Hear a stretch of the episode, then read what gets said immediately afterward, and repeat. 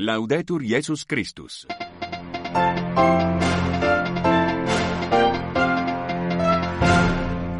Saudações sororais e fraternais sintonizam a Rádio Vaticano a transmitir o seu programa em língua portuguesa para os ouvintes que nos escutam no continente africano e pelo mundo fora.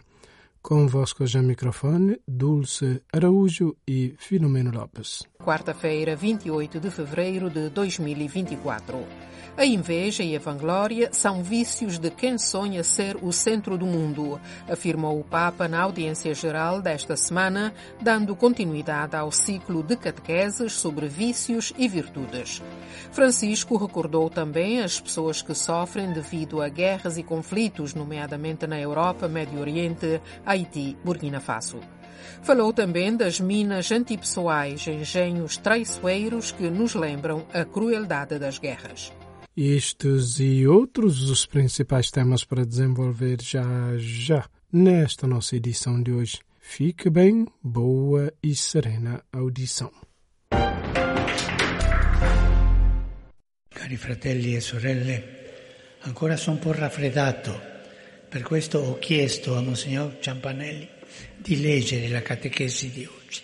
Grazie. Nesta quarta-feira, devido à constipação, o Papa Francisco confiou a leitura da sua catequese semanal a Monsenhor Filippo Cianfanelli, adido da Secretaria de Estado. Francisco limitou-se a fazer alguns apelos no final da audiência, terminada a qual, informa a sala de imprensa da Santa Sé, se deslocou ao Hospital Isola Tiberina Gemelli para alguns controlos diagnósticos. Depois voltou ao Vaticano. No âmbito do ciclo de catequeses sobre vícios e virtudes que o Papa tem vindo a desenvolver, o tema de hoje foi a inveja e a vanglória. A inveja é um dos vícios mais antigos que a Sagrada Escritura assinala. Basta pensar no ódio de Caim em relação a Abel, quando se dá conta de que os sacrifícios do irmão agradam a Deus. O rosto do invejoso é sempre triste, cabisbaixo, porque a sua mente anda constantemente envolta em pensamentos maus. Se a inveja não for controlada, disse o Papa, leva a odiar o outro. Com efeito, Abel acabou por ser morto por Caim, que não suportava a felicidade do irmão. Na base deste mal está uma relação de ódio e de amor quer-se mal ao outro, mas no fundo deseja ser como ele. L'altro è l'epifania di ciò che vorremmo essere e che in realtà non siamo. O outro é a epifania daquilo que gostaríamos de ser e que na realidade não somos. A sua sorte é considerada pelo invejoso uma injustiça, pois ele considera que teria merecido muito mais esse sucesso ou essa boa sorte. Alla radice di questo vizio c'è una falsa idea di Dio. Na base da inveja está uma falsa ideia de Deus. Não se aceita que Deus tenha a sua matemática diferente da nossa e quereríamos impor a Deus a nossa lógica egoísta, em vez da lógica do amor, da partilha dos bens que Ele nos dá. É por isso que São Paulo exorta os cristãos a se amarem uns aos outros fraternalmente. Este é o remédio da inveja. Ecco il rimedio dell'invidia. Quanto à vanglória, a catequese de hoje faz notar que vai sempre de mãos dadas com a inveja, e ambas são típicas de pessoas que ambicionam estar no centro do mundo, livres de poder explorar tudo e todos, de ser destinatárias de todas as formas de louvor e de amor. La vanagloria è un'autostima gonfiata e senza fondamenti. A vanglória é uma autoestima exagerada e sem fundamentos. O vanglorioso possui um eu incômodo, não tem empatia e nem se dá conta de que no mundo existem outras pessoas para além dele. As suas relações são sempre orientadas para a opressão do outro. A sua pessoa, os seus empreendimentos, os seus sucessos têm sempre de ser mostrados a todos. É um perene mendicante de atenção. E se por vezes as suas qualidades não forem reconhecidas, chateia-se ferozmente. Os outros são injustos, não compreendem, não estão à altura, exclama.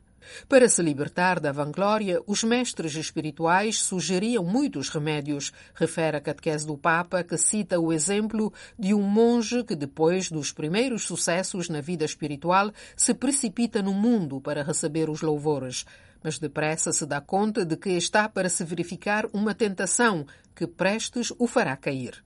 São Paulo, por exemplo, continua o Papa na sua catequese, viu-se a braços com isso e por três vezes pediu a Deus que o libertasse desse tormento, mas Jesus acabou por lhe dizer que lhe bastava a sua graça, pois que a força se manifesta plenamente na fraqueza. A partir desse dia, Paulo foi liberto. E la sua conclusione dovrebbe diventare anche la nostra. E a sua conclusão deveria ser também a nossa. Me gabarei, portanto, da minha fraqueza, a fim de que permaneça em mim a potência de Cristo. La potenza di Cristo. E agora a saudação do Papa aos fiéis de língua portuguesa, lida por Monsenhor Cianfanelli e traduzida logo ali na audiência pela leitora portuguesa de hoje. Saluto l'Istituto Vidas Raras e tutti i pellegrini di lingua portoghese. Saúdo o Instituto Vidas Raras e todos os peregrinos de língua portuguesa. Confio à Virgem Maria os vossos corações e os vossos passos. Encorajo-vos a apostar na beleza do serviço que engrandece o coração e torna fecundos os vossos talentos. De bom grado vos abençoo a vós e os vossos entes queridos. E i vostri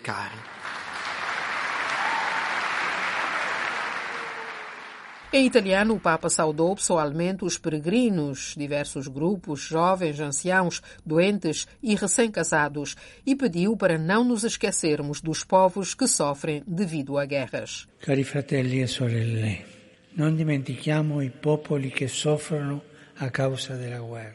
Queridos irmãos e irmãs, não nos esqueçamos dos povos que sofrem por causa da guerra, Ucrânia, Palestina, Israel e tantos outros. E preghiamo E rezemos pelas vítimas dos recentes ataques contra lugares do culto no Burkina Faso, culto in Burkina Faso, come pure per la popolazione di Haiti. assim como também pelas populações do Haiti, onde continuam os crimes e os sequestros por grupos armados.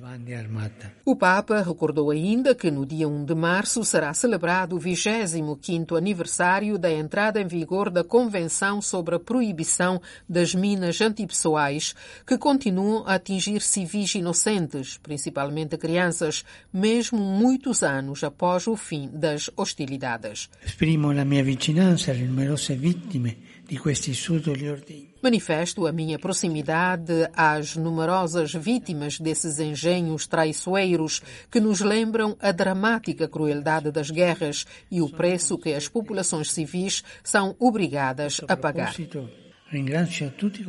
Neste sentido, agradeço a todos aqueles que ofereceram a sua ajuda, prestando assistência às vítimas e desminando as áreas contaminadas. O seu trabalho é uma resposta concreta ao chamamento universal para sermos pacificadores, cuidando dos nossos irmãos e irmãs. Esta manhã, antes da audiência geral, o Papa Francisco recebeu os membros do Sínodo da Igreja Patriarcal Armena da Cilícia.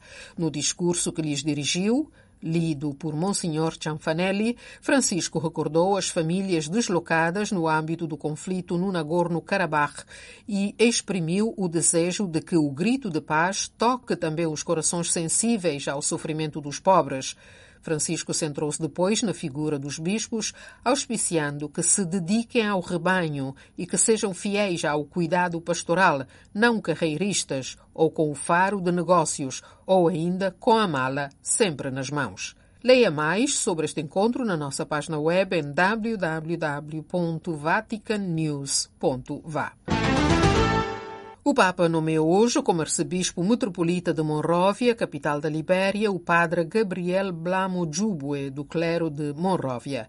Ele era até agora administrador diocesano e pároco de São Pio X. Nasceu em 1958 em Lagos, na Nigéria. Estudou na Libéria, onde foi ordenado sacerdote em dezembro de 1983 pela Arquidiocese de Monróvia. Doutorou-se seguidamente em liturgia pela Universidade Santo Anselmo Carmo de Roma, em 1991, e depois desempenhou diversas funções, entre as quais a de secretário-geral da Conferência Episcopal Liberiana, vigário-geral da Arquidiocese de Monróvia, diretor das obras pontifícias, etc. No Brasil, o Papa nomeou para bispo auxiliar da Arquidiocese Metropolitana de Curitiba o padre Adenis Roberto de Oliveira, paulista. Era pároco de Santo Antônio de Igarapé, em Minas Gerais, e reitor do Seminário Maior Mater Misericórdia dos Missionários Servos dos Pobres. O Papa atribuiu-lhe a sede titular de Hermiana. E na França, o novo arcebispo de Estrasburgo é Dom Pascal Delanois. Era até agora bispo de Saint-Denis. Foi nomeado hoje pelo Papa. A Associação Interregional dos Bispos da África Austral, Imbisa, organiza de 26 de fevereiro a 1 de março um encontro regional em Pretória, na África do Sul, sobre a tutela de menores e pessoas vulneráveis. O encontro sobre o tema Promovendo a Salvaguarda na Igreja, um fórum para o diálogo e intercâmbio na África Austral, reúne representantes das seis conferências episcopais da região, incluindo bispos, secretários-gerais e responsáveis pela proteção de crianças e pessoas vulneráveis, tanto a nível da Conferência Episcopal como a nível nacional. O principal objetivo do encontro é facilitar o diálogo, trocar ideias e proporcionar a formação essencial para reforçar as práticas de proteção na Igreja na região da Imbisa. Através do diálogo, do intercâmbio de conhecimentos e do desenvolvimento de capacidades, a iniciativa procura incutir uma cultura de vigilância e cuidado na Igreja, alinhando-se com o seu compromisso de proteger e apoiar os mais necessitados. A Imbisa aspira a criar uma região informada e livre de abusos. A fraca divulgação e o conhecimento do trabalho da Caritas nas paróquias constam das preocupações da atual direção da Caritas de Angola, que lançou no domingo 25 de fevereiro a Semana Nacional da Solidariedade 2024. Anastácio Sassembele dá-nos, a partir de Luanda, os pormenores. Existe uma arte de dar e uma arte de receber. É o lema que norteia a semana a irmã Rosa Lídia Gonzalez da Costa, diretora nacional da Caritas de Angola, insta as dioceses da Conferência Episcopal de Angola e Santo Tomé a participarem ativamente da semana que culmina no terceiro domingo da Quaresma, conhecido como Domingo da Caritas. Solidariedade que nós fazemos com os demais, não só dar, também saber escutar, também visitar, também partilhar, também ensinar. Então, o apelo é esse para todo o nosso povo angolano a nível nacional. Aproveitemos que estamos na quaresma para partilhar, para ser solidários. A fraca divulgação e conhecimento do trabalho da Caritas nas paróquias constam das preocupações da atual direção da Caritas de Angola. A irmã Rosa fala igualmente da inexistência de uma base de dados que apresentam as ações desenvolvidas através da Caritas a nível das paróquias. De Luanda para a Rádio Vaticano, Anastácio Sassembele, paz e bem.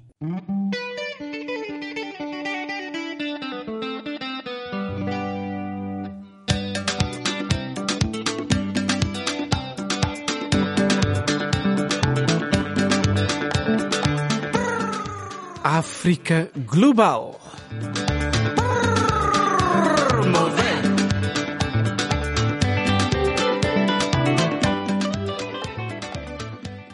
Amigas e amigos ouvintes, na rubrica África Global de hoje, vamos prosseguir com o nosso diálogo com o jovem filósofo moçambicano Ergemino Mucales sobre o seu novo livro, cujo título é Renascimento Africano Retrospectivas e Perspectivas, publicado pela editora Paulinas de Maputo, em Moçambique.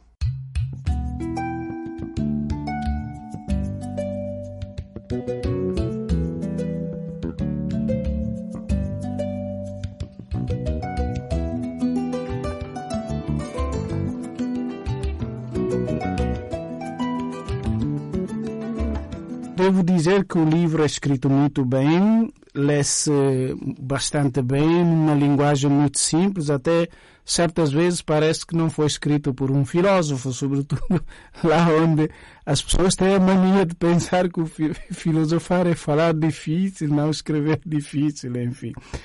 E neste caso, como eu dizia, se no primeiro a impressão era que introduzir essa com ousadia essa temática no âmbito dos PALOP, desta vez tomas posição mesmo, quer dizer, é, vais, retomas a questão principal mesmo do Chekanta Diop e também de, de todos os panafricanistas, a questão do renascimento africano, não em que fazes esta retrospectiva e perspectivas, enfim, dando aquilo que já a primeira coisa é a proposta, já não falas mais de afrocentricidades, mas falas de afrocentrado, um discurso afrocentrado, enfim.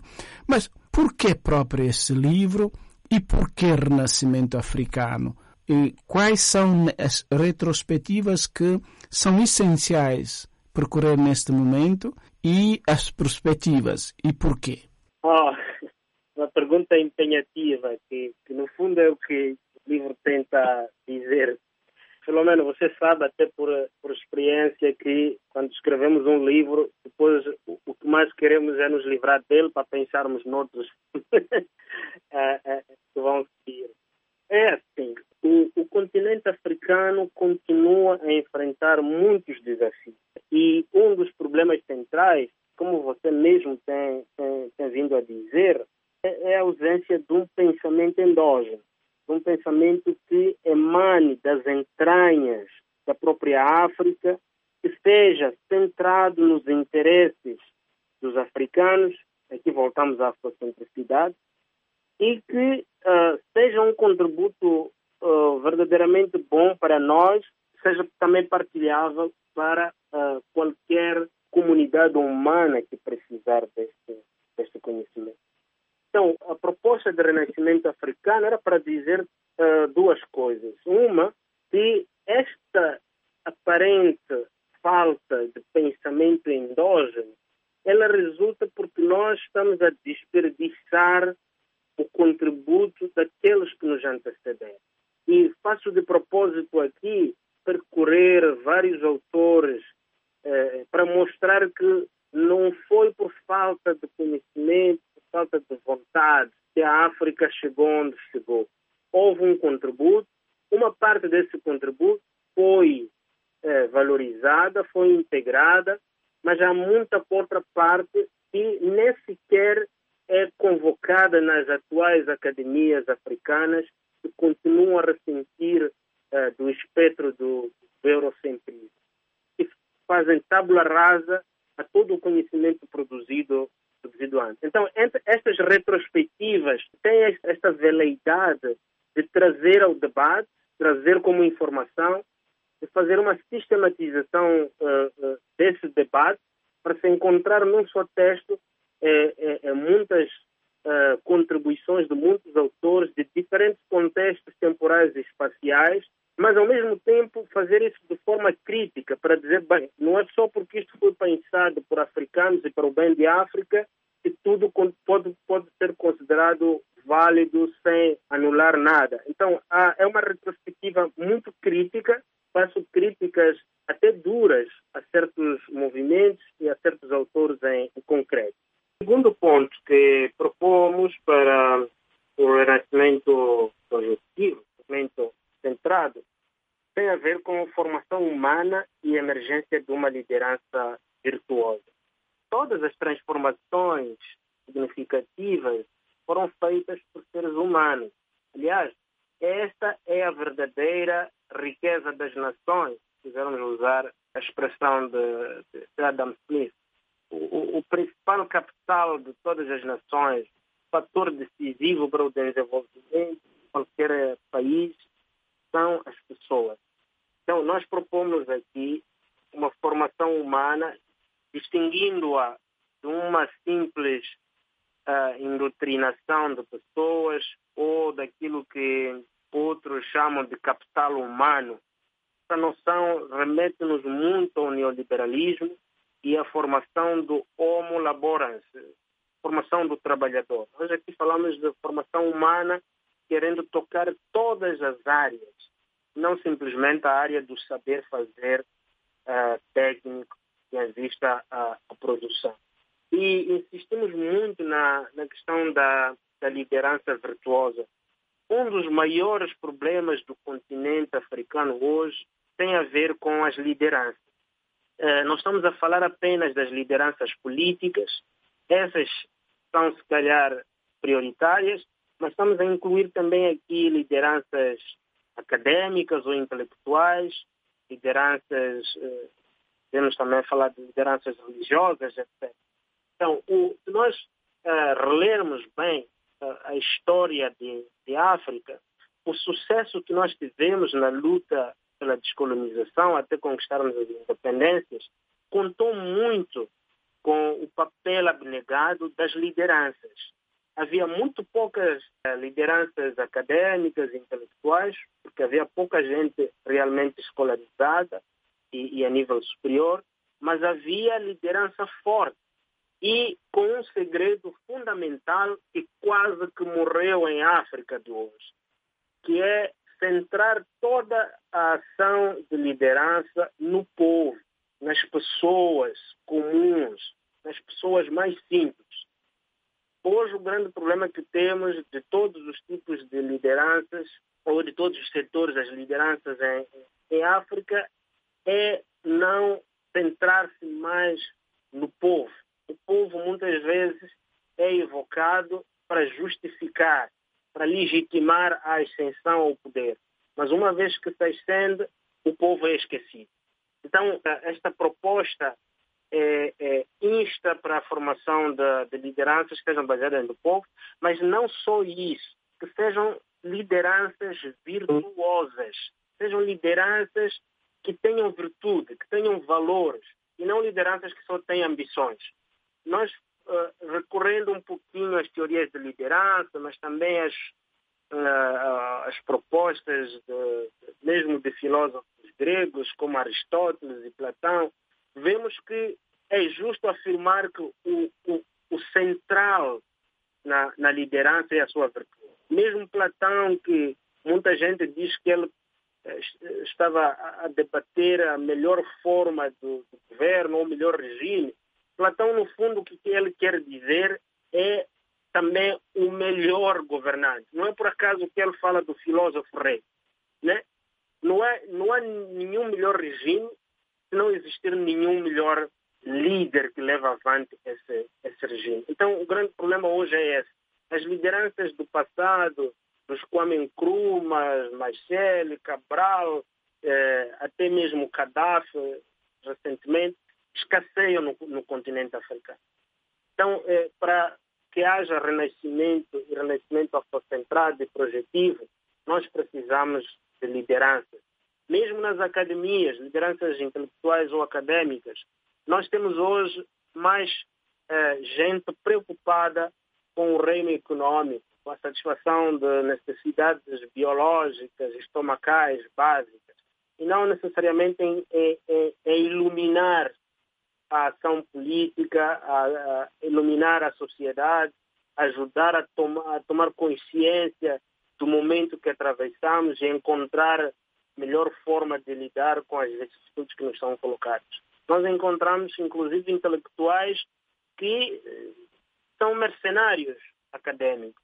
Estão mais preocupados em ter títulos para subjugar pessoas, para se acharem mais importantes, para ganharem pão, mas não para fazer o bem comum. Então, essa, essa é uma das coisas que queremos chamar, relendo a própria história de África, isso no, no passado recente foi possível. Não queremos dizer que não existam no continente atualmente alguns bons líderes. Estamos a dizer que são poucos e quase que não se fazem sentir para a dimensão do continente e dos problemas que nós temos hoje. É preciso que essas lideranças sejam multiplicadas e sejam lideranças formadas em grande parte no continente, para ter uma visão panafricana da vida. E não simplesmente mercenários formados fora para servirem como clientes dos novos imperialistas.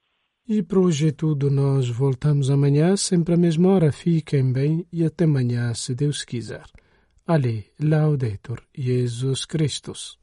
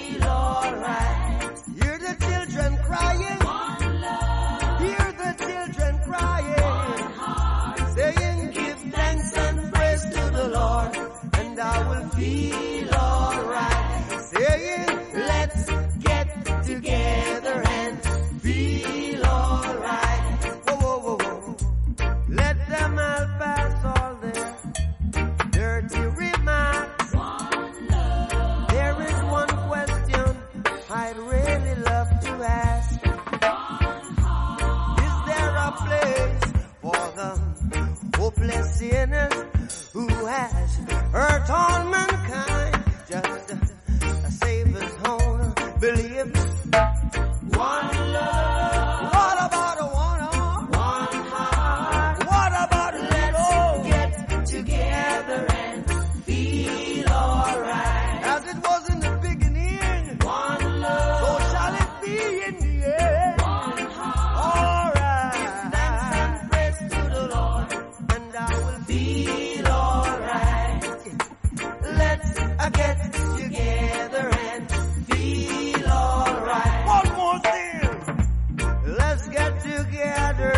fight is holy, I'm a Gideon. So when the man comes, there will be no, no doom. Have pity on those whose chances grow ten. There ain't no hiding place from the Father of creation. Yeah, yeah. One love.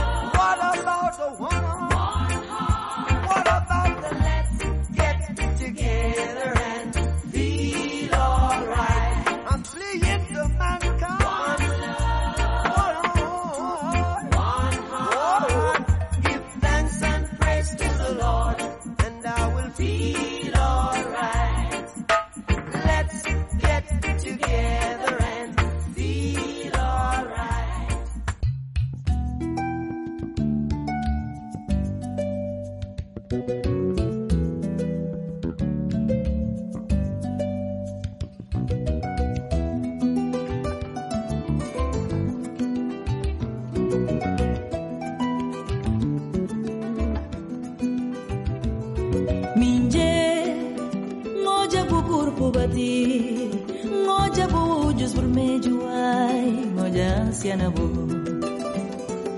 minje misti nang pabu respira, misti nang pabu descansa, misti pabu viver